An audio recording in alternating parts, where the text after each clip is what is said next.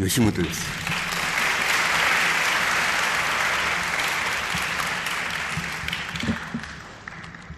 今日あの、鴎外と東京というテーマを与えられたわけです。で、あの、どっから始めようかと思って考えてきたんですけども、あの、鴎外はちょうど小倉のあの、えー、当時で言えば第十二師団というわけでしょうけども、そこの軍医部長として、あの、赴任して、あの、中央の分断からこう、遠ざかった時に、あの、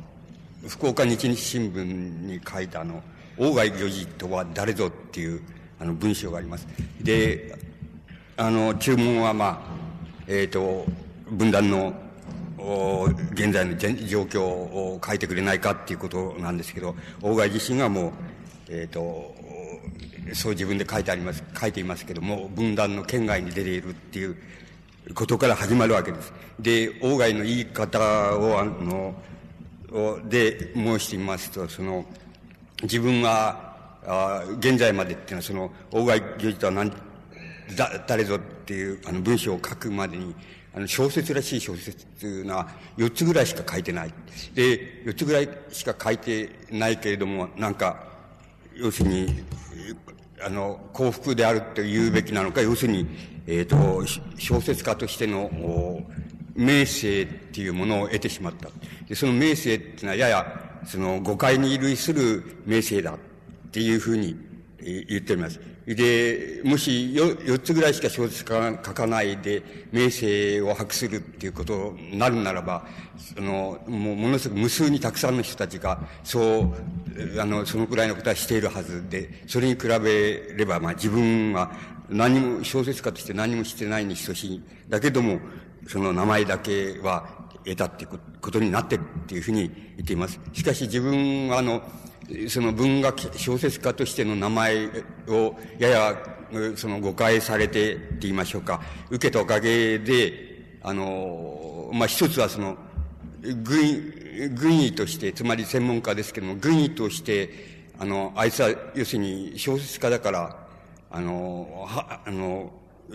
医学のことで話し相手になる人間じゃないっていうふうに、まあ、軍医、お医者さんの世界では、あの、そういうふうに言われてしまっていると。それから、また自分は感触についているわけだけど、あの、感触についている人たちの世界では、あいつは、要するに小説家だから、要するに共に国家の大事みたいなものを、あの、論じたり、あの、相談したりするに足りない奴だっていうふうに、そのおかげで言われている。そうすると、で、自分はその、その挙句にその、えっ、ー、と、その、成功を、あの、妨げられ、られたり、その、あの、邪魔されたり、それから挫折させられたりっていうようなことを、ことを、あの、散々な目に遭ってる。で、あの、そういうことは、まあ、一人で自分で悲しんでいる仕方がないので、悲しんでいる次第だっていうことを、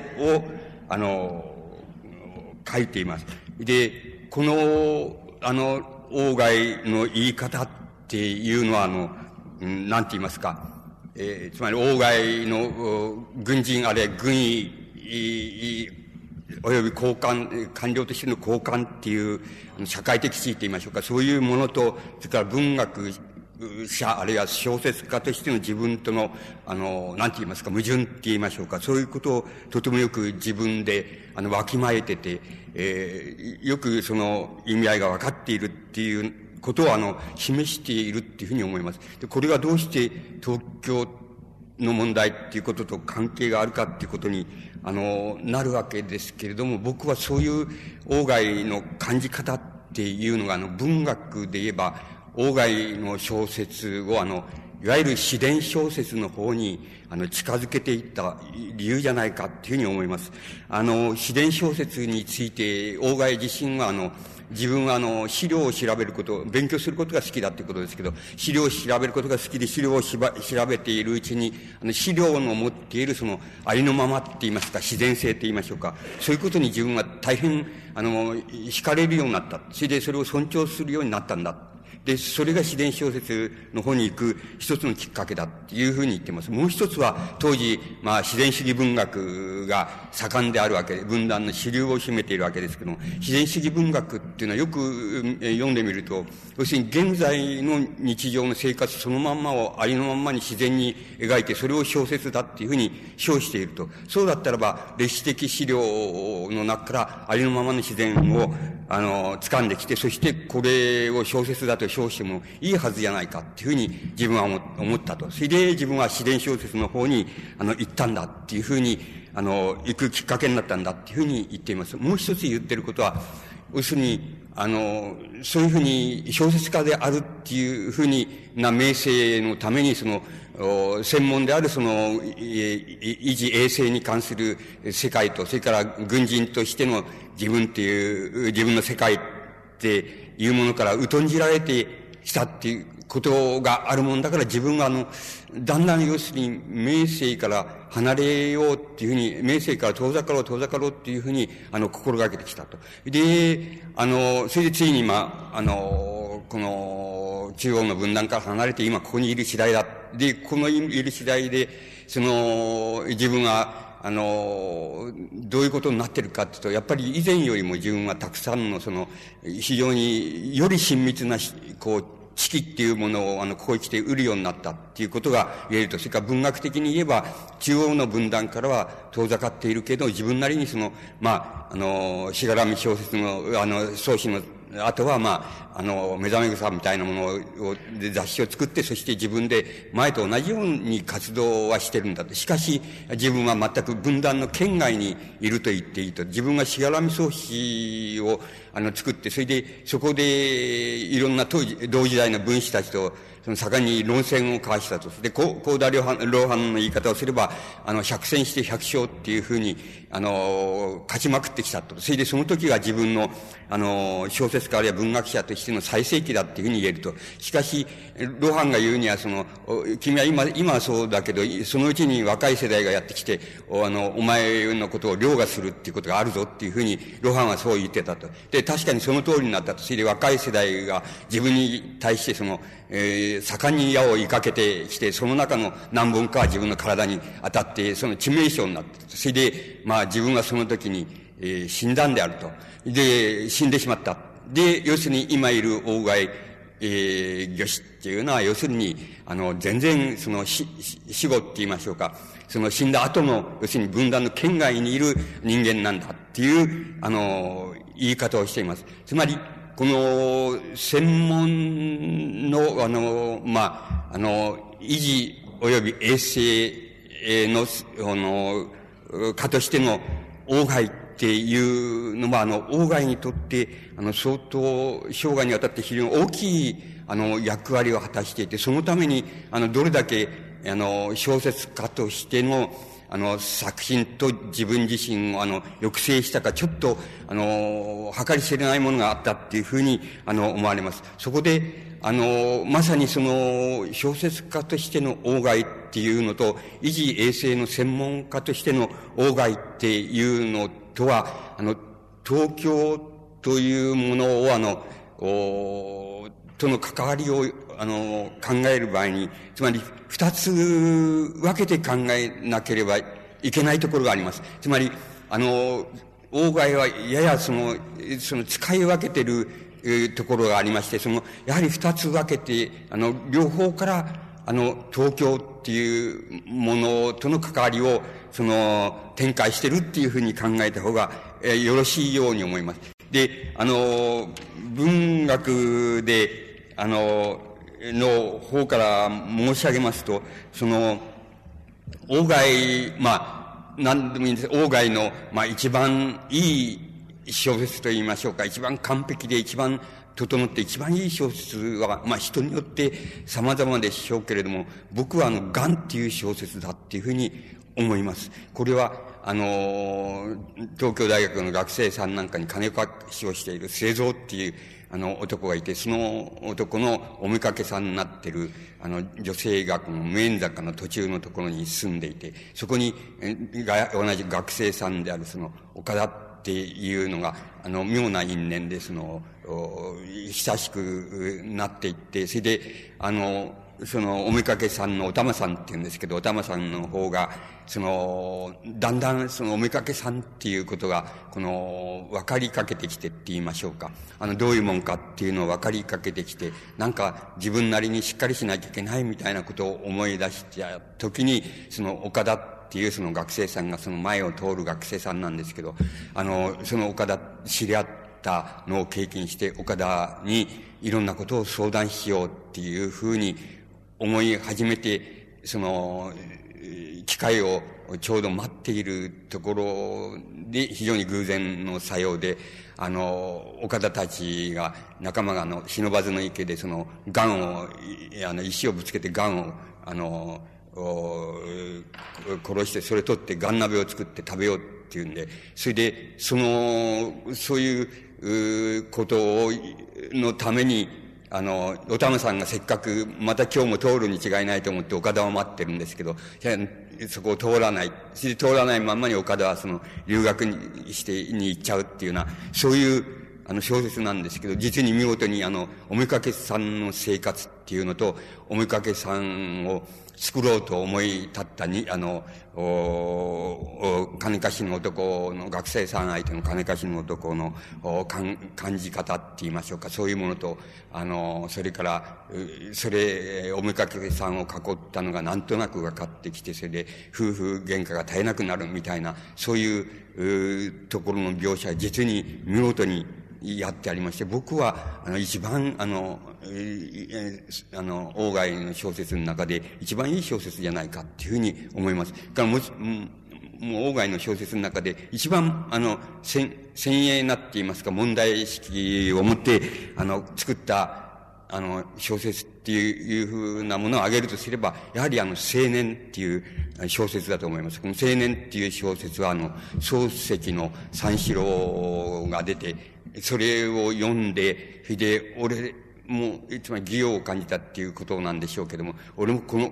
くらいなことを書く、漱石とは違うように、今の青年、現在の青年っていうのを、主人公に、あの、違うような小説を書けるはずだっていうふうに考えて書いた小説。つまり、問題意識に溢れている、あの、小説なんですけども、その青年っていうのがまず、その、一番のこう、問題性といって、王が自身が問題性を求めてっていうことで言えば、あの、一番の、あの、小説じゃないかっていうふうに思います。そういう、あの、え、文学の方から言いますと、その、王外の東京に対する関わり方っていうのは、あの、えー、つまり、癌とか青年とかっていうその非常にあの、代表的な小説の中の、あの、主人公たちが、その、動き回るって言いますか、歩き回る行動の範囲のところに、あの、王外の東京に対する関わり方が現れているっていうふうに、あの、言うことができると思います。で、そういう一口に、あの、その文学、王外の作品に現れたその東京への関わり方っていうのを、あの、一口に特徴として申し上げますと、つまり、あの、これは漱石と比べると、とてもよく、違いが出てくるんですけども、あの、王外の東京っていうのは、あの、まあ、一種の、傾、斜地なんですね。傾斜なんですね。つまり、あの、どういうことかって言いますと、えっ、と、まあ、東京っていうのは山の手の鉱石地と、それから下町の、はじめ浅草なんですけど、浅草を中心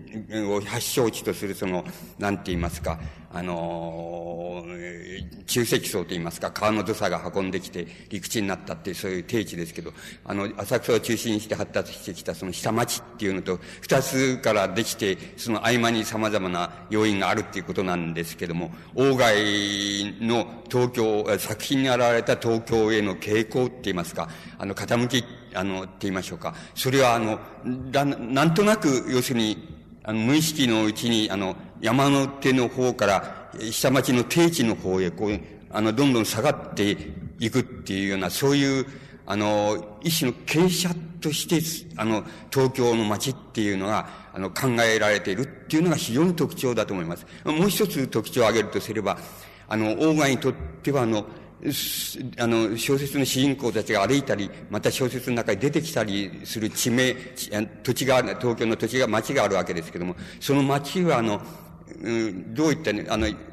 そんなに具体的じゃなくて地名だっていうふうに思います。それで地名だけれども、あの地名の、いわば連絡と言いましょうか、連結と言いましょうか、地名の連結っていうのが非常にもう一つの、あの、外の作品に現れた東京に対する考え方のあの、特徴だっていうふうに思われます。そのいずれも、あの、外が意識してそうしたかどうかっていうのは別なんですけど、無意識かもしれないんですけど、その、東京っていうのは傾斜なんだっていうのと、それから、あの、その地名の連結なんだっていうことが、あの、外の東京、先に現れた東京の特徴だっていうふうに思います。あの、これは漱石と比べればとてもよくわかるわけで、漱石は東京に生まれているわけですけども、漱石の作品に現れてくる東京っていうのは、要するに、ポツンとした、つまり、と、あの、場所って言いますか、場所であるか、その領域、地域であるかっていうことで、あの、しかもそれが、あの、割合に、なんて、つまり名称旧跡的に出てくるっていう、つまり、お堀端って言えばそれはもうツツジの花がいっぱい、こう、植えてあるところっていうふうになりますし、上野って言えば、あの、上野の夜桜っていうふうになっていて、上野の夜桜で、あの、えー合いびきしたりとか、っていう具合に、あの、大変、その土地の名、名物名所っていうのと、あの、繋がった、ある、ポツンポツンとしたその、なんか東京の、お町の、あの、えっ、ー、と、割合によく知られた町っていうのが典型的に、あの、漱石の場合には出てきます。それは連結でありますせず、それ点で、点、あるいは領域としてあって、しかも名称旧跡っていう言いましょうか。そういうものに縁があるようなところが舞台に、あの、なっているっていうことが言えます。それからもう、もう一つはやっぱり、漱石にとっては、あの、要するに、東京っていうのは、外が傾斜だっていうふうに言う言い方ですれば、漱石にとっては平坦地なんです。で、平坦、東京っていうのは平坦地であるはずがないので、その、いや、鉱石層のその高い大地っていうのがこう、相当海の近くまで食い込んできて、その下に、要するに海の土砂が、あの、平地、あの、積もり積もってできたその町が、あの、できてて、その間に、あの、大地と、あの、大地との、こう、なんて言いますか、谷間の間がいくつかあるっていうのが、東京の町の地勢なんで、決して平坦地でないのですけれども、漱石の、なんて言いますか、自分の移動の仕方って言いましょうか。移動、あの、引っ越しの仕方とか、養子に行って、どこ、あの、浅草の方に養子にやられたとか、あの、四谷の方の夜店に棚ざらしにされてたとかっていう、まあ、いろいろ幼児からの体験っていうのと、それから、もう、あの、土着の江戸っ子ですから、土着の何代か続いている江戸っ子ですから、あの、そういうものが一人でに、あの、漱石に、あの、東京っていうのを平坦地っていうふうに思わせています。そこが、あの、漱石の東京の特徴だっていうふうに言うことができると思います。それに比べれば、あの、漱石、あ、いや、外は、あの、斜面であり、傾斜であり、あの、そしてあの、土地と土地との、あの、連結であります、で、土地自体はそんなに具体性的なイメージを持って描かれてないんですけども、あの、土地と土地とのつながりっていうのは、あの、こう、非常によく取られているっていうのが、外の特徴のように、あの、思われます。で、この外の小説に出てくる土地って、土地あるいは土地の名前でもいいんですけど、それを、あの、まあ、同心円みたいなもので、えー、分けてみますと、例えば、青年の主人公の小泉純一っていうのは、あの、や、えー、地方から上京してきて、で、どこにえー、あの、なんて言いますか、根拠地って言いますか、家を定めるかっていうと、あの、や、えっ、ー、と、こう、降りたとこですけど、谷中初音町のところに、あの、借家を、借りて、そこを根拠地とするわけで。それは、大外自身の、まあ、だ千、千なぎ、つまり団子坂上の、その、いや、中途、団子坂途中のその、千駄木の、の官庁楼のところですけども、そこと、まあ、そんなに離れていないので、そこを中心と考えてもいいし、小泉純一のその、あの、谷中厚根町っていうふうに、谷中っていうふうに考えてもいいんですけど、谷中とか団子坂とか、あの、道坂とか、それからまあ、下屋、えー、練りビレ町とか、あの、根津とか、えっ、ー、と、上野とか、そういうところが、あの、同心を描けばもう、あの、一番内側にやってくることで、頻繁に、あの、なんて言いますか、あの、外の、あの、えー、小説の中に出てくる、あの、土地の名前っていうになります。そこが多分、あの、外が普段、例えば家族とか自分とかがあの、散歩に出かけている、あの、コースだったんだ、に違いないと思うんですけど、そこが一番同心円の内側にあります。で、その、その一つ、外側のところまで広げてみれば浅草であったり、その、まあ、浅草吉原であったりとか、あの、東橋であったり、で、あの、柳橋であったりっていうような、あの、ことになってきます。こっちか、あの、で言えば、あの、神田みたいなところ、神田神保町とか淡路町とか小川町とかって、須田町とかっていうようなところが、あの、こう、その外側を取り巻いている、その、小説の中で出てくる、その、うん、場所だと思います。それで、この場所は、まあ、えっ、ー、と、頻繁にというよりも、いわば、えっ、ー、と、晴れとけって言えば、その晴れの時に、あの、出かけていく、よく、またよ、よく出かけていったところに違いないと思いますけど、それはやはり小説の舞台として、あの、出てくる地名です。それが、あの、その、その次の同心円の中に入ってくるところで、おおよそのところを言いますと、外の東京に対する関心は、つまり、谷中ないしはその、千駄木を、あの、中心としたその、一つの円と、それからその外側にちょっとある円とっていう、あの、極端に言いますと、その、それだけの地域に限られると言っていいくらいに、あの、大変好みと、それからその、習慣によって、あの、選ばれているその選択の仕方が、その、偏っていて、言ってみれば、あの、なんて言いますか、や、谷中ナショナリズムと言いましょうか、千駄木ナショナリズムみたいな、あの、ところに、外のその文学作品の中の東京っていうのと、それから文、あの、外の、なんて言いますか、あ関心を持って歩いたり、あの、出かけたりしたところは、あの、そういうふうに限られて、えー、いると思います。つまり、本郷、本郷久屋とか、あの、駒込とかそういうようなところにもう限定される、あるいは小石川も入れてもいいんですけども、それに限定されると言っていいと思います。で、それ、それ以上のことになると、稀に、あの、えー、小説の主人公とか登場人物たちが出かけていく、いく、いくところの場所になります。例えば、箱根であったり、その、上総の国であったりというようなところは、あの、時として、あの、一番外側の県として、その、お外の小説に登場しますが、これは、あの、普段の、要するに、日常性の中で、外が、あの、お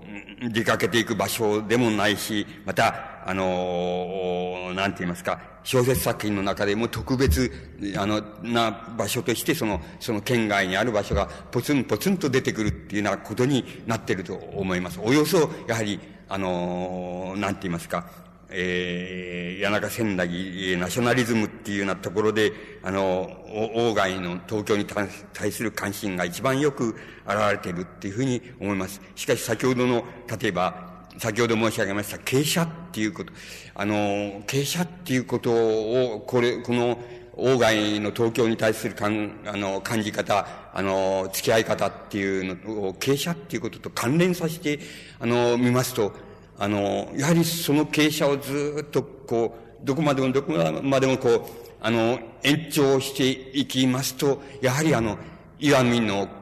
国、つまり故郷津和野っていうふうなところに行ってしまいます。それで、そこで、まあ、あの、大外が、つまり、あの、最後にはもう、あら、東京なんか全部脱ぎ捨てたっていうことになりますし、官職とか、あの、軍人としての、あの、地位とかそういうようなものは全部脱ぎ捨てて、ただの弱みの人だっていうふうに、あの、なところへ、えー、あの、その傾斜極まるところで、そこへ行くわけです。だから、あの、の濃密なその、外の文学の中に出てくる東京っていうのは、濃密さがだんだんだんだんこう、薄くなっていって、それを、まあ、無限に延長すれば、それはやっぱり、岩見の国まで行っちゃうっていうような、あの、岩見の国へ行って、それでまあ、一点に、あの、集約してしまうっていうふうに考えますと、えー、大変、あの、簡単ですけど、明瞭な、あの、外の文学の中の東京っていうイメージが、あの、湧く、湧いてくるんじゃないかっていうふうに、あの、思います。で、あの、こういう、ここういう外のあの、なんか東京に対する関心の持ち方っていうのを、ややその、王会のその作品の特徴っていうのと、あの、ちょっと関連させて、その、もう一つ衛生専門家、衛生学専門家、あるいは医学専門家としての王外の東京に対する考え方の方に、まあ、つなげて申し上げてみたいわけです。で、あの、こういう観点から言いまして、王外の作品の中で、あの、興味深い作品っていうのは、あの、二つあります。その、まず一つは、大発見っていう、あの、まあ、そんな長い、あの、小説じゃないんですけど、大発見っていう小説があります。それからもう一つ、あの、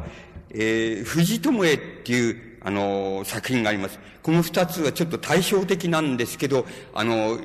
外の東京に対する考え方、あるいは、あの、こう、感じ方っていうのに、あの、えー、大変関連が深い、あの、ものでありますし、また、あの、外の以下衛生学学専門家としての外の東京に対する考え方に、あの、つなげることができるものがあると思います。で、大発見っていう、あの、作品が短い作品ですけど、あの、簡単に、あの、申し上げますと、外はそういう言葉を使っていますけど、あの、自分は一匹、一匹じゃない、一羽のその、ムクドリとして、その、えー、ロンドンの、あの、いや、ベルリンの真っ只中に、その、お投げ込まれた。つまり放り出された。で、そこで様々その、馬鹿らしいって言いますか、田舎っぺの体験、だと思われる体験を、あの、させられた。例えば、えー、レストランの中に、あの、入ろうとして、その出口のところで、えー、あの、あの、その、み、みんな、だ、まあ、漫然とそのお辞儀をしたりすると、みんなゲラゲラゲラゲラ、あの、お客さんたちに笑われちゃったみたいな、つまりその手のちょっと、あの、習慣のとか、その、あれのち、こう、違いでもって、とんちんかんなことで、あの、随分、その、ひどい、ひどい、その、あの、なんて言いますか、こう、あざけりを受けたみたいな体験を、あの、外自身は、あの、語っています。これは漱石ととってもよく似てるんです。つまり、あの、外っていう人はそういうこと、そういうことを言わない人かっていうふうに思うとそうではないんです。あの、漱石と同じ、漱石も相当露骨なことを言っています。つまり、あの、俺らもロンドンでむ、報い犬みたいに、その、ふらふら、あの、報いの小じみたいにな人間で、その、うその、もう不愉快でしょうがなかったっていうふうに、あの、書いてますけども、あの、外もやはりこの、あの、一話のむく鳥として、その、あの、ベルリンの真っ只中に投げ込まれて、その散々、こう、い、田舎者の嘲笑みたいなものを、あの、受けたんだっていうふうなことを、あの、大発見っていう中で書いています。そして、あの、えー、ベルリン、日本の、ベルリンの公使館の講師のとこ挨拶に行けって言うから、行ったらその、その講師は何、何て言ったかっていうと、自分にその、あの、言ったことがあると、その、その日本人ってやつは、その人前で、あの、人前もはばからず、鼻くそをこうほじくっとほじくったりするし、それから親指とその、なんか次の指の間に、縄なんか、あの、挟んで、それで歩いてるとかって、まあ、下駄だとか草履とかのことを言うんでしょうけども、あの、そういう、そういうその変な野蛮な、えー、やつが、あの、日本人なんだっていうふうに、あの、日本のベルリン講師はそういうふうに、あの、自分に言ったって、えー、言うんですね。それで、あの、その、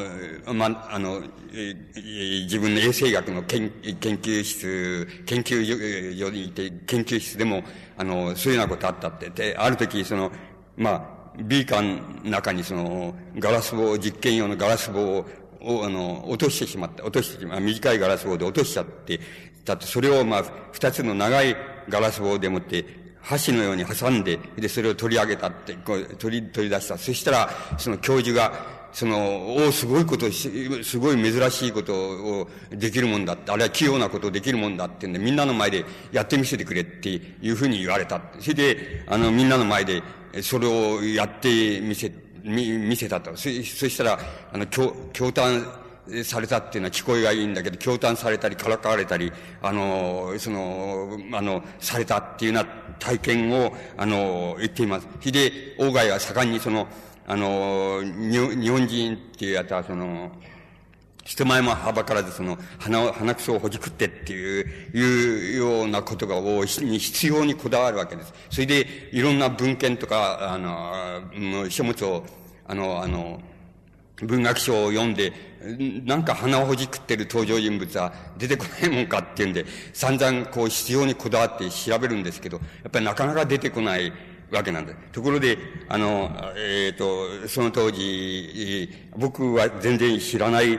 あの作家ですけど、その当時、えー、著名だったその作家でグ、ギュスタフ・イードっていう、あの作家の、あの、手紙の往復っていう、あの、作品を読んでいたら、その、なんて言いますか、借家人のタバコ屋とその家主とが、その、喧嘩をして、あの、手紙で喧嘩してんです、ですけど、そこであの、なんて言いますか、あの、タバコ屋の話を聞いている、その、あの、船頭さんの男が鼻くそをほじくってるところが出てくるわけですよ。それで、あの、すごい大発見だっていう、それがまあ小説の題になってるんですけど、これはものすごい大発見だっていうふうに、あの、言うわけです。それから、あの、アンドリュー・リーグのその、七人の陸されたもの、つまり七人の殺されたものっていう作品の中で、やっぱり、あの、百姓の、百姓のイヴァンっていう登場人物がその、法廷の中でその、え、に言いながらその鼻くそをほじくってるところが出てくるってして、外はものすごくあの、こう、喜ぶわけです。つまり、あの、やっぱり、西洋人だって、あの、鼻くそをほじくるじゃないかっていうふうに、あの、いう、あの、ことで、ロシア人だって、その、ほじくるじゃないかっていうふうに、ロシア人もほじくるし、西洋人も鼻くそをほじくるじゃないかっていうふうに言って、なんか、一種、その講師に言われたその日本人の野蛮さのその象徴みたいなふうに言われたことに対するその、対してそれに反証が上がったっていうんで、その外貨を上げるっていうのが、この大発見っていうあの作品のそのモチーフであるわけです。で、あの、こあの、えー、あの、なんて言いますか、えー、つまり、えー、やはり、あの、外っていう人も、まあ、元気の強い人ですね、っていうふうに、あの、僕は、あの、感じるわけですけど、つまり、多分、あの、あの、明治の初年に留学に行くわけですから、今よりも、今と違って、うん、うんと、その、多分ひ、ひ、ひどい目にとか、惨めな目にっていうふうにあったっていうことが心の中にあるわけ、なん、溜まってるはいたわけでしょうから、あの、こういう作品が、あの、出来上がったんだっていうふうに思いますが、もう一つ、その、これとは全く対照的なんですけど、あの、藤友絵っていう、これも短い作品なんですけど、あの、要するに、あの、外、漱石もそうなんですけど、外外の作品っていうのは読みにくいんですよ。何が読みにくいかと、ところどころ、ふ、あの、要するに日本語で書きゃいいじゃないかっていうところで、ところどころ、あの、フランス語で書いて、ボリフテなんて言って、それ欲望って書けばいいじゃないかっていうのわざわざフランス語で書いてあって、いちいち僕らみたいな辞書を引いて読まないとちょっと読めないよっていうことっていうのがあるわけなんです。で、嫌な奴だなっていうふうに僕は思うわけですけども、つまり、あの、そういう、あの、そういう作品、あの、藤井智恵って作品でも同じことをやってるわけです。それで、あの、思わず、あの、フランス語のつもりで、リアリスティックっていう言葉を、あの、横文字で書いて、書い、書くわけです。そしたら、あの、読者でよくできる人がいて、あの、リアリスティックっていうフランス語はないっていうふうに言われ、あの、そういう講義のあの、手紙が来て、それで、外がそれを、あよく調べるんだけど、なるほど、それはねえやっていう、自分が作った言葉だっていうことになって、それで、ちょっと、あの、ぎょっとして、つまり俺はもうやめたっていうふうにそこで、つまり、あの、作品の中に、あの、フランス語の単語を散りばめるみたいなことは、まあ、ヨーロッパで言えばその、大変ロシア文学でもその、イギリス文学でも、ドイツ文学でもよくやってることで、まあそれと同じように自分も日本語の文学の中でそういうことをして、同じつもりで、同じようなつもりでそうやってきたんだけど、あの、そういうふうに指摘されて、それで、あ、やっぱこういうことはやめた方がいいっていうふうに思って、それからはもうこういうことはしないようにするっていうようなことが、その、藤智恵っていう作品の一番後の中のところで、その、書いてあります。つまり、この二つの体験は、あの、外の文学にとっても、とても重要なんですけれども、同時にその、あの、外の衛生化及び以下としての、あの、東京に対する考え方を考える場合にも、とても大切なように思います。で、大なり小なり、こあの、こういう、あの、外のその大発見っていう、その悔しがり方、西欧に対する悔し悔しがり方と、それから、その、藤智恵みたいな、あの、作品の中に出てくるような、あの、なんて言いますかね、あの、わざわざそういうふうに横文字なんか並べなくてもいいのになっていうのに並べてしまうみたいな、そういう、あの、感じか、それがある時ギャフンとなってしまうみたいな、そういう体験っていうのは、あの、王外の時代もそうですけれども、現在でもまあ、少、まだ少し、そういうのが、あの、そういうその余人がくすぶってるっていうのが現状だっていうふうに思います。で、このことはとても、あの、重要なことの、王外にとっても重要だし、あるいは日本のあの、文学とか文化っていうようなものの全体にとっても大変重要なことだと思います。これは、あの、漱石も同じなんですけど、漱石はさすがにそこまではやらない、あの、やらないわけです。ですけど、漱石の場合は、あの、まあ、僕らがや、あれするとやっぱり緩和辞典引かないと、とてもこれは、あの、この小説は読めねえよっていうような難しい、えあの、言葉が、あの、言葉と字が出てきます。で、あの、とても僕らの教養では、それはやっぱり、緩和辞典をひっくり返さなきゃこれはわからないよって。で、こんな、まあ、例えばそれはグービジンソみたいな、あの、新聞小説の中にそういうのあるわけですけど、あの、こんな、つまり新聞小説にこういう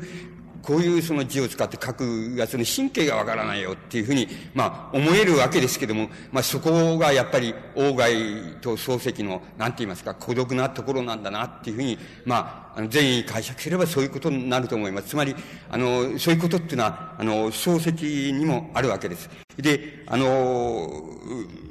えー、あの、こういうことに、あの、関連するわけですけれども、あの、その、大外自身があの自分の自伝小説の、なんて言いますか、自伝小説とまあ、エッセイとのまあ中間みたいな作品、つまり言ってみれば自伝小説の走りみたいな作品として栗山大善っていうのを挙げていますけれども、あの、僕らが、あの、えー、読むとあの、えー、は、羽鳥千尋ってっていう作品があるわけです。これは、あの、同時代の人の、まあ、いわば電気的事実を書いているわけですけど、多分このあたりが、あの、自然小説の走りだっていうふうに思われます。つまり、これはいろんな、あの、外外の思惑があって、僕はあの、あの、一番大きな思惑は、やっぱりあの、こういうあの、なんて言いますか、自伝小説的、あるいは調べた、資料を調べてありのままっていうふうに思える作品を描くことっていうのは、あんまり専門の、あの、軍医の世界とか、あるいは官僚の世界とか、管理の世界とかの、で、あんまり、あの、文句言われたり、あの、ヤクザなことをあいつはやってるみたいなことを言われないで済んだ、済むからっていうことが、あの、モチーフとして大変大きく働いていたんだっていうふうに思われます。思、僕は思います。すると、アトリ、あの、千尋なんて作品は、あの、まあ、事実そのまんまを書いてるっていうふうに言っていいもので、しかも歴史的っていうよりも同時代的な人のことなんで、あの、これがまあ、外の自然小説の走りなんだっていうふうに、あの、言えば言えるんじゃないかっていうふうに思います。それから、まあ、あの、そういうことに関連して、あの、もう一つ、あの、言う、もう一つ二つ言うとすれば、あの、外、まあ、漱石の小説にもあそうありますけど、外の小説にもあの、あの、方言を使っている、あの、方言を無意識のうちに使っている、あの、ところがあります。あの、例えば、僕、すぐそれ気がついたので言えば、例えば、あの、教わる、教えられるってことですが、教わるっていう言葉を、あの、教わる、教わるっていうふうに書いています。で、教わるっていうのは僕の理解の仕方では、あの、江戸、江戸方言じゃないかなっていうふうに、江戸下町方言じゃないかなっていうふうに思うんですけど、もしかすると、郷里の方言なのかもしれませんけど、僕は、これは江戸、江戸語の方言じゃないかなと思うんですけど、教わるっていうのは、教わる、教わるっていうふうに、あの、一人に書いています。これは、あの、とても面白いことだなっていうふうに思います。それから、あの、目をつぶる、あるいはつむるっていうのは、目を眠る、眠る、あれ眠ってっていうふうに書いています。これも多分方言の使い方で、あの、これもやっぱ僕はあの、江戸方言じゃないのかなっていうふうに、あの、東京、東京の方言じゃないかなっていうふうに思うんですけど、もしかすると違うかもしれません。つまり、あの、外っていうのは、あの、方言っていうのを、あの、一人でに、あの、作品の中で使ってるっていうことがあります。これもとても、あの、興味深いことのように、あの、思います。それで、これらが、あの、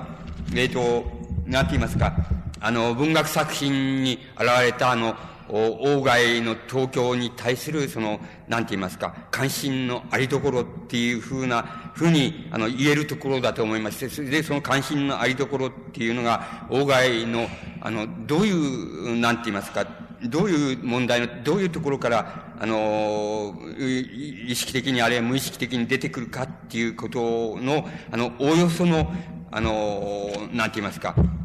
あの、おあの特徴なんですけれども、あの、この外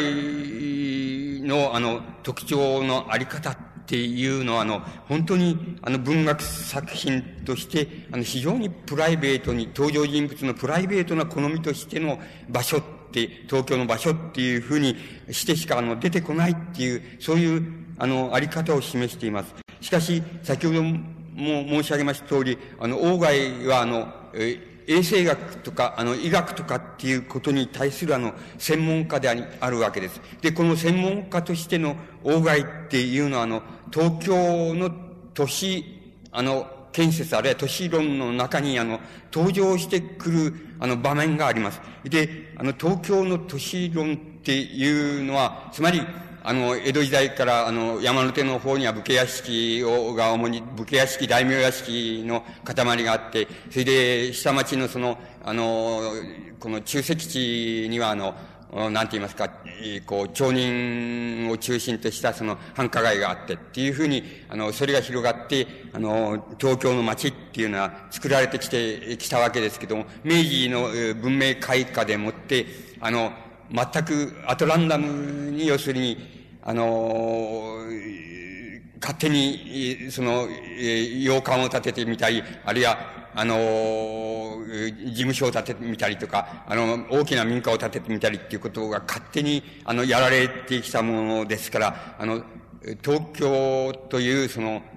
町をどうするかっていうようなことが、あの、明治政府のその、なんて言いますか、大きな、あの、課題になってくるわけです。で、あの、明治、えー、17年に、あの、内務大臣、時の内務大臣であった山形有朋を、いわば肝心元にして、それで、あの、会長にあの、当時、東京府の知事であった、あの、吉川県政っていう人がいるわけですけども、吉川県政をあの、会長あるいは委員長にして、で、あと民間人、渋沢栄一や、なんかあの、そういう民間人たちを、あの、委員にして、それで、あの、祝改正審議会、あるいは審査会っていうようなものを、あの、作って、あの、東京の街をどういうふうに、あの、整備したらいいかっていうことが、あの、議題に上ってきます。それで、あの、はじめは、あの、はじめの論議っていうのは、やっぱり相当な無茶苦茶なもんで、要するに、あの、東京をあの、近代的な西欧の都市に匹敵するような、あの、街にするために、あの、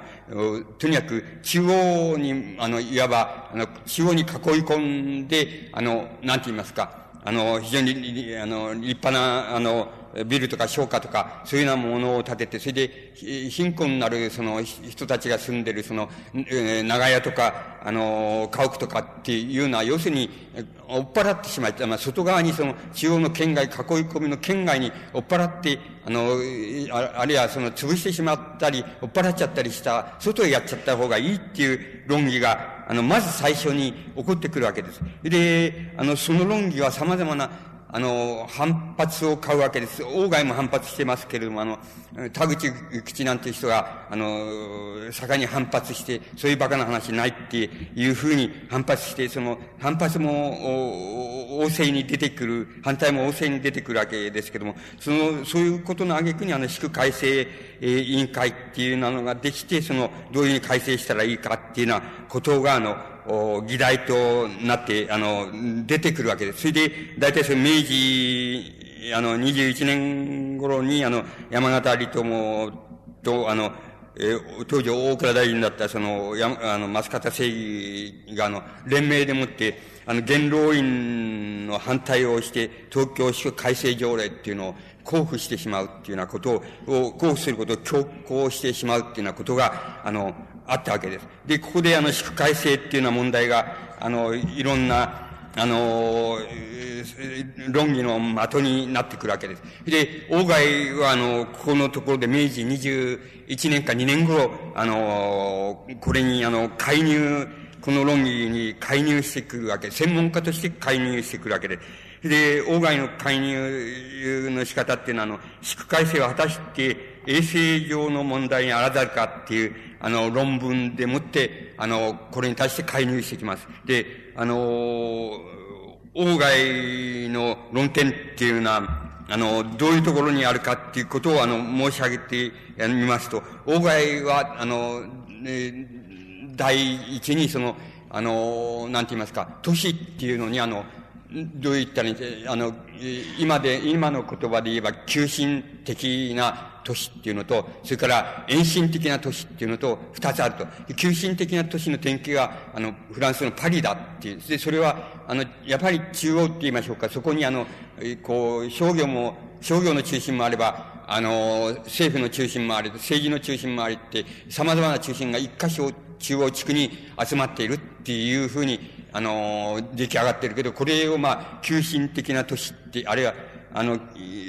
王外の使っている言葉は、近親っていう言葉、近い心という言葉を使ってるんですけど、あの、急進的な都市だというふうに考えれば、その、ロンドンみたいなものは、あの、えー、遠心的な、あの、都市っていうことに、あの、なると。それで、あの、ロンドンでは政治の中心も、それから、株式取引所の中心も、それから商業の中心もみんな違うところにあると。それぞれ違うところに、あの、中心があって、その、いわば中心が分散する形をとっているとして、どういうと、どちらの都市がいいのかといえば、要するに、あの、遠心的な都市、つまり、あの、中心がいくつもある、そういう都市っていうのが、あの、好ましい都市だっていうふうに自分はそういうふうに思うって、で、急進的な都市っていうのは、つまり、大企業とか大実業家とかの交通とか連絡の便があったりしていいんだけれども、これを、ここにそういうふうに集めて、あの、中央に集めてしまうと、貧困なるものっていうのは大体、えー、住民の7割、8割を占めているわけでですけど、そういう人たちは全部そこからこう、阻害されてって言いますか、阻害されて外側に持っていかれちゃうと。しかし、あの、王が、まあ、衛生学の専門家ですから、衛生学的見地から言えば、要するに、貧困な人たちのところにこそ、要するに衛生学の、が、あの、改良し、そして、あの、直さなければならないっていうような問題が、あの、そこにあるので、それを、あの、中心から追っ払っちゃうっていうことはもう全然意味をなさないんだっていう、あの、論議を、あの、第一に王外は、あの、やります。から第二に、まあそういう箇条書きをしてみますと、その、第二にその、要するに浄水を整備する、つまり水道水ですけども、水道水を整備することと、下水を整備することと、あの、都市には二つの課題があると。で、その二つの課題のうち、どちらを先にしてやるべきかっていうことになんだ、なるけど、なると、あの、まあ、下水道を作るっていうのは大変なことなんで、あの、パリでもロンドンでもそれは、あの、相当な年数をかけて、あの、それを整備してきていると。そういうふうに考えると、下水道を整備するってことは大変なことなんだけど、日本みたいにまだ、あの、この給水とか、そういうものの設備が整っていないところで言えば、まず浄水です。つまり、水道水の給水網っていうのを非常によく確立しといて、それで、その後で、あの、下水道を、あの、立派にして、そして、あの、汚物が、こう、あの、こう混じったり染み込んだりっていうようなことを避けるような風にやっていく。つまり浄水道をまず作るっていうようなことがとても、あの、東京の場合に重要だっていうふうに、まあ、自分が考えるんだっていうことをあの、言っています。もう一つ重要なことを言ってることを、あの、祝改正っっていうのを、まあ、非常に早急に出来上がる、早急に出来上がって早急に、早急に着手すればいいみたいな風に、あの、新聞をはじめ、その、あの、そういう論調、指揮者の論調になってるけど、そうではないっていうふうに言ってます。あの、祝改正には、その、なんていう予備工、予備的なその、工作、予備的な工作工事って、あるいは計画っていうものものがとても重要なんだと。それはもう、どんなに精密に何年もかけてやっても、その、なおやりたいないっていうほど、その、それは重要なことなんで、まずその、なんて言いますか、あの、それを善行って、前の、前の技って、善行って言葉を使って今、善行こそが大変重要なんで、その善行に、あの、たくさんの、あの、知恵を働かしたり、衛生的な観点を加味したりっていうことをやって、そして、あの、十分なプログラム、あの、と、あの、図面を作って、そして、その挙句に、あの、なんて、本当に、その、あの、都市、あの、宿改正っていうことに、を着手しなきゃいけないっていうことを、あの、お大外は言っています。で、大外はそれに対して、それにつれてその、そこで、あの、未来の人口を、えこう、弾き出す、つまり理論的に弾き出す、あの、式なんかを上げて、それで、あの、盛んにそういうことを説いているわけです。で、あの、この王外のこの専門家、衛生専門家、医学者、あるいは衛生専門家としての、あの、こう、の、こう、見識を傾けたその、この宿改正について介入している論文っていう、あの文章っていうのは、あの、えっと、まあ、文学固有なことに属さないために、あの、得てして、その、なんて言いますか、あの、こう、ないがしろにされがちなんですけれども、これはあの、先ほどの王外漁事とは何ぞっていうような、もう文章で言えば、あの、軍人及び医科としての、医学専門家としての王外っていう、つまり王外が少なくても表面的には生涯固執した、その自分の専門だっていうふうに固執し自負してた、そういう問題を非常、そういうところを非常に、あの、明瞭に打ち出している、あの、論文で、とても重要な論文です。これは、あの、漱石で言えば漱石の、まあ、文学論っていうのが、あの、留学中にノートを取ってきた文学論っていうのがあるわけですけど、これと同じくらいとても重要なことだと思います。つまり、あの、大外が、まあ、医科衛生学専門家ですから、まあ、言ってみれば自然科学者で、が専門だっていうことなんで、こういう論文で、こう、あの、見識を刺激するのは、まあ、それは当然だって言えば当然なんですけど、文学者としての大外というところから見ると、それは、あの、なんて言いますか、表面にはとても出てこない問題になってしまいます。漱石の文学論なんていうのも、要するに、あの、独特なもんで、つまり、あの、明治時代にこういう、こここういうことをした人がいるのかねっていう、あの、やっぱり大変なもんだねっていうふうなものだと思います。もう当時の人が、当時の人、まして学生さんって、だったらわかるはずがない。な、何をこいつはしてんだって、何をこんなめんどくさいことしてんだっていうことしか感じないだろうと思います。それくらい、あの、ちょっと大変なことなんです。つまり、漱石にもやはり、あの、なん、つまり、あの、批評っていう、つまり、批評ってっていうものは、あの、要するに科学なんだっていうことを、まあ、漱石は最初に言った人なんですけども、全く漱石の文学論はもう科学と言って、えー、言った方がいいくらい、あの、七面倒で、無味乾燥で、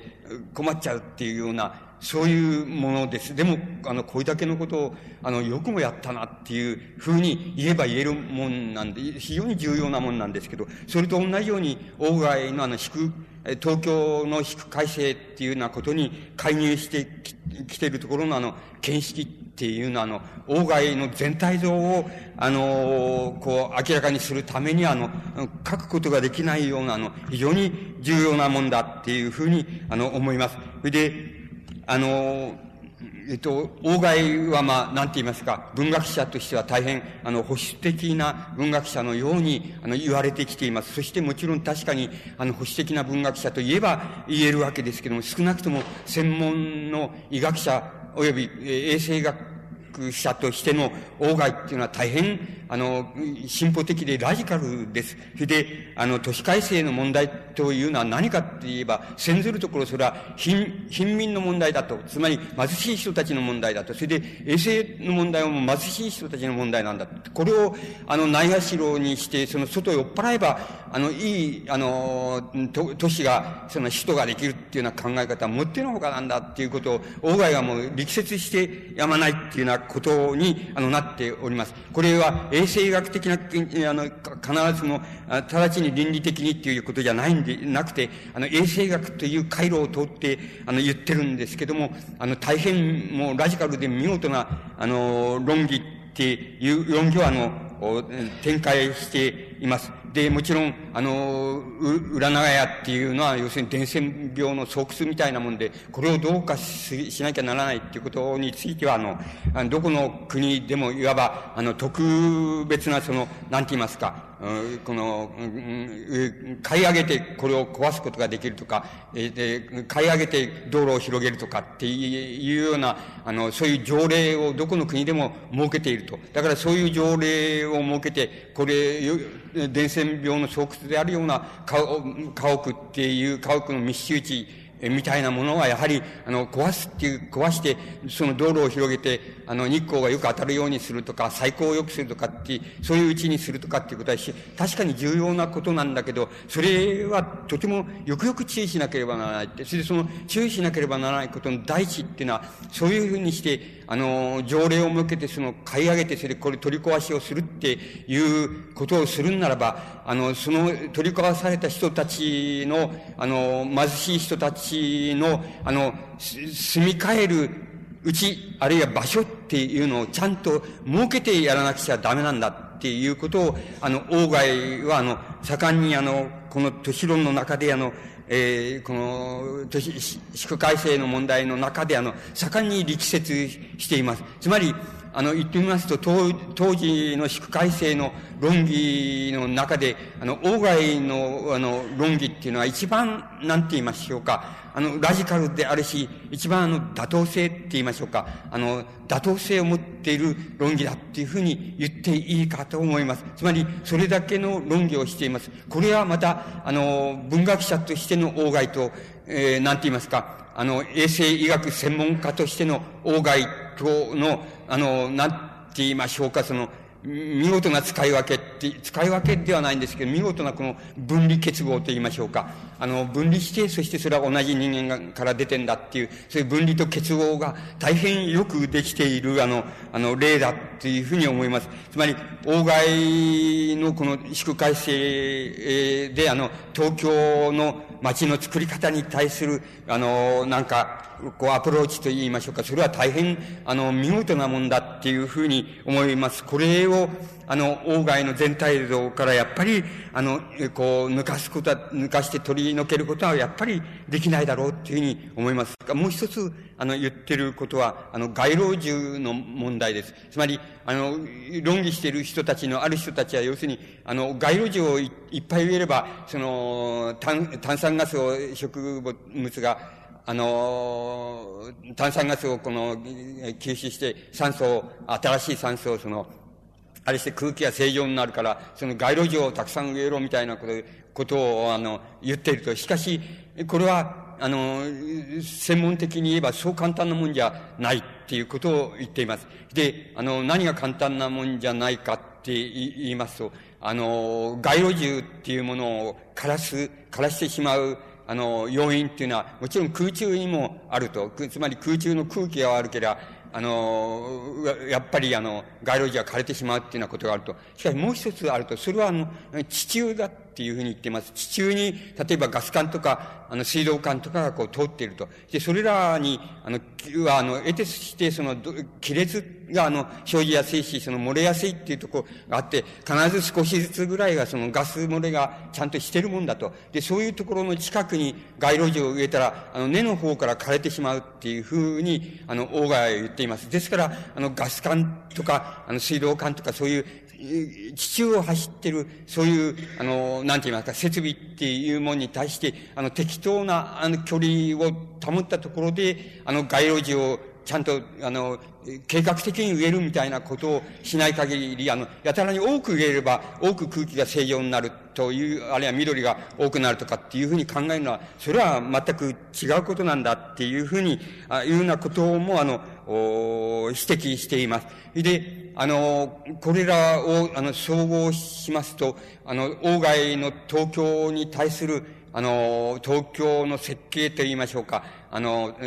都市としての設計っていうのに対する外の見解っていうのは、あの、実に、あの、整った、実に見事なもんなんですけれども、あの、必ずしも東京のその後、町はその後、外の言った通りには、あの、おあの、作られてきたわけではないわけです。で、あの、まあ、自然にほっと、ほっときますと、やっぱり、中央、中央地区に、あの、様々な機関が、会社の機関も、商業の機関も、それから、あの、官庁も、それから、あの、企業の事務所みたいな、事業所みたいなのもみんな集まってしまうみたいなことに自然にほっとけばなっちゃうので、むしろ、大外が考えたのとは逆に、そういうなんか、中央集中的な形で、あの、東京という都市は、あの、その後作られて、あの、来て、来てるっていうふうに言うことができると思います。で、あの、これは、あの、どこに、えー、の、要因があるのか、それは多分、あの、計画の、あの、実行する、えー、場合のその、えー、場合にその、なんかそういう欠陥が、あの、現れてきて、それで、えー、まあ、なすがままになって、まあ、現在のようになってしまったっていうことになるのかもしれません。つまり、あの、現在では、やはり、あの、商、えっ、ー、と、バラバラに中心が分かれているのは、まず商業的なものの中心だけになって、それは盛り場っていうのが、あの、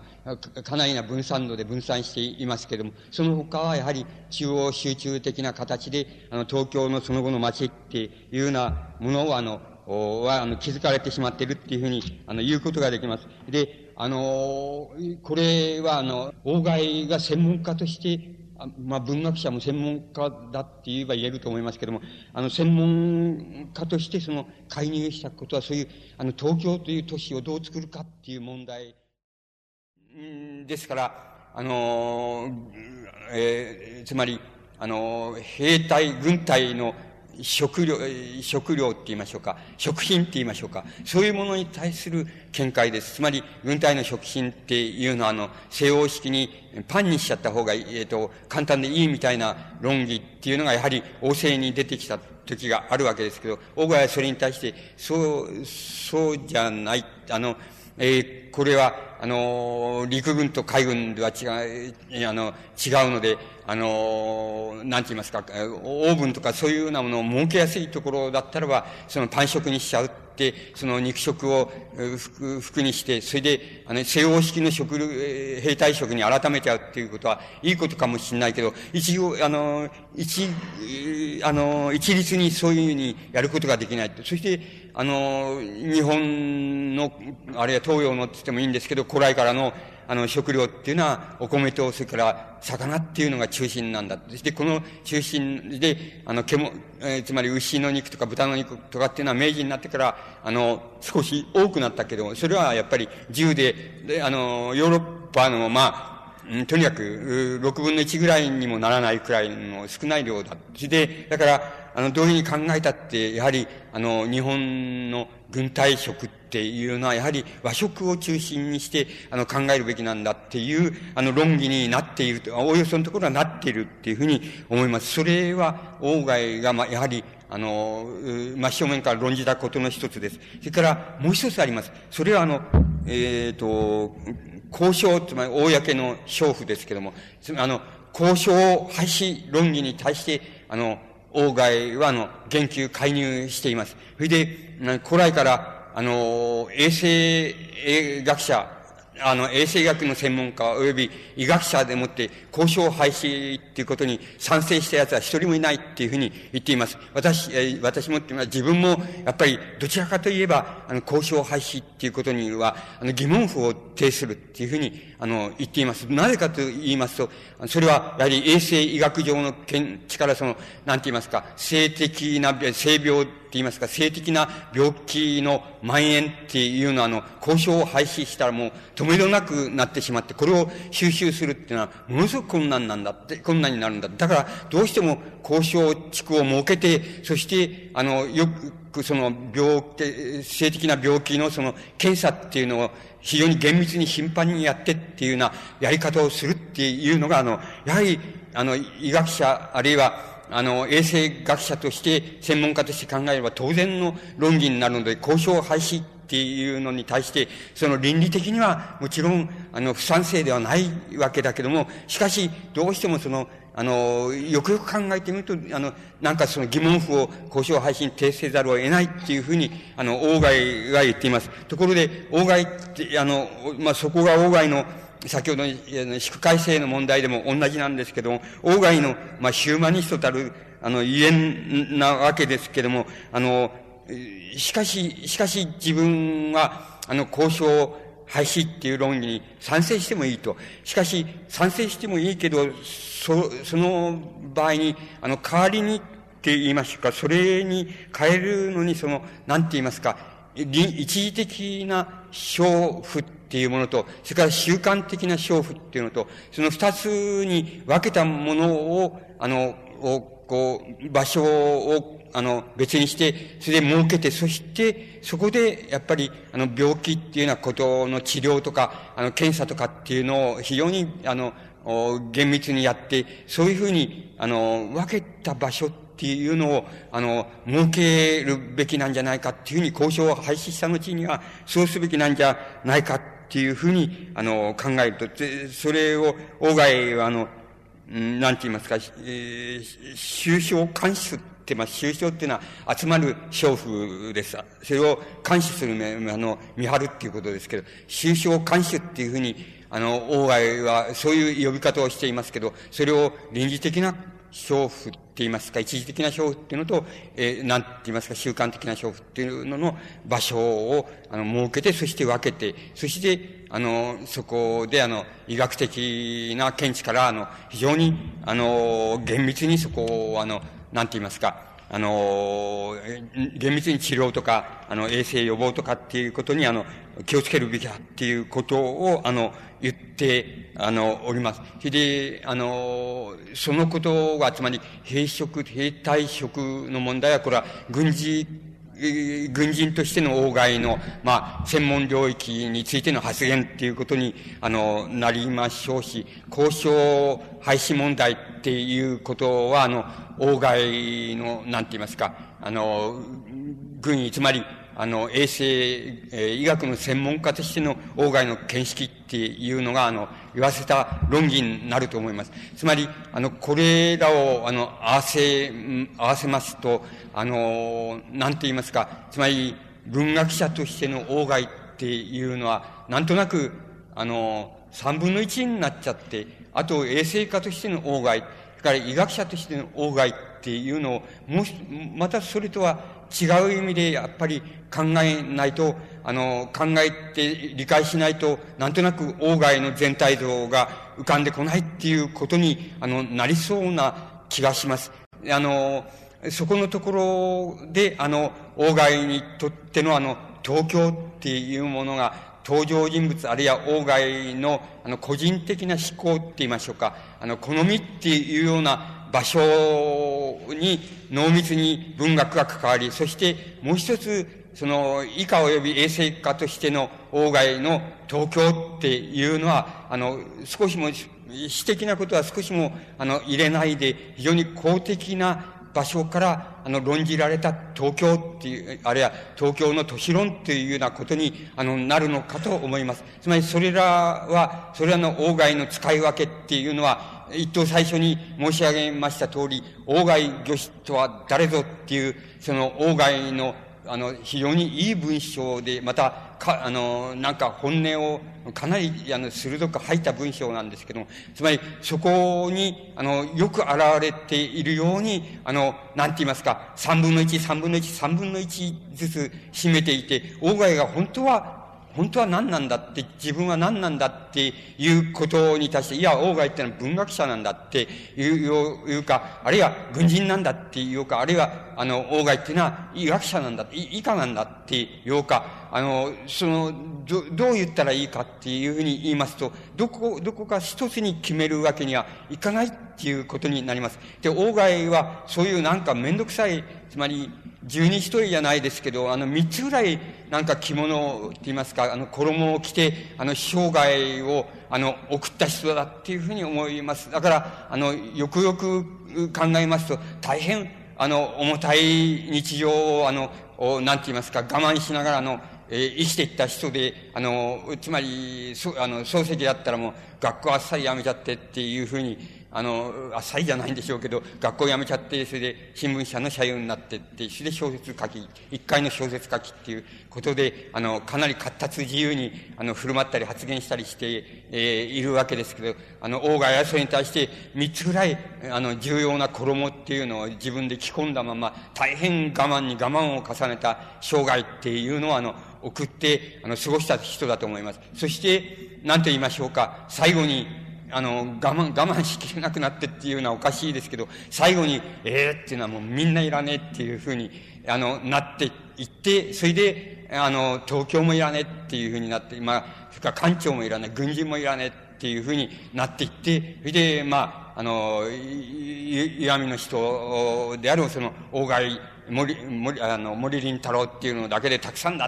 っていうふうに、あの、遺言して亡くなると、それは多分、あの、王外が三つ着込んでいた大変厚ぼったくて重たい、また泥をとっても一流であるって言いましょうか、あの飛び抜けてるっていう、そういう三つの衣を、あの、もう重たくてやりきれないっていうことになってって、全部ほっぽり出しちゃったっていうふうなイメージで理解すると、まあ、僕なんかには大変理解しやすいような気がします。つまり、ここら辺のこう、工作し錯綜するところが、あの、王外の全体像であり、また、東京に対する王外の私的な、あるいは私的な好みと公的な、あの、見解と、の、そのありどころだったんじゃないかっていうふうに、あの、僕には思われます。あの、簡単でありましたですけど、これで以上、終わらせていただきます。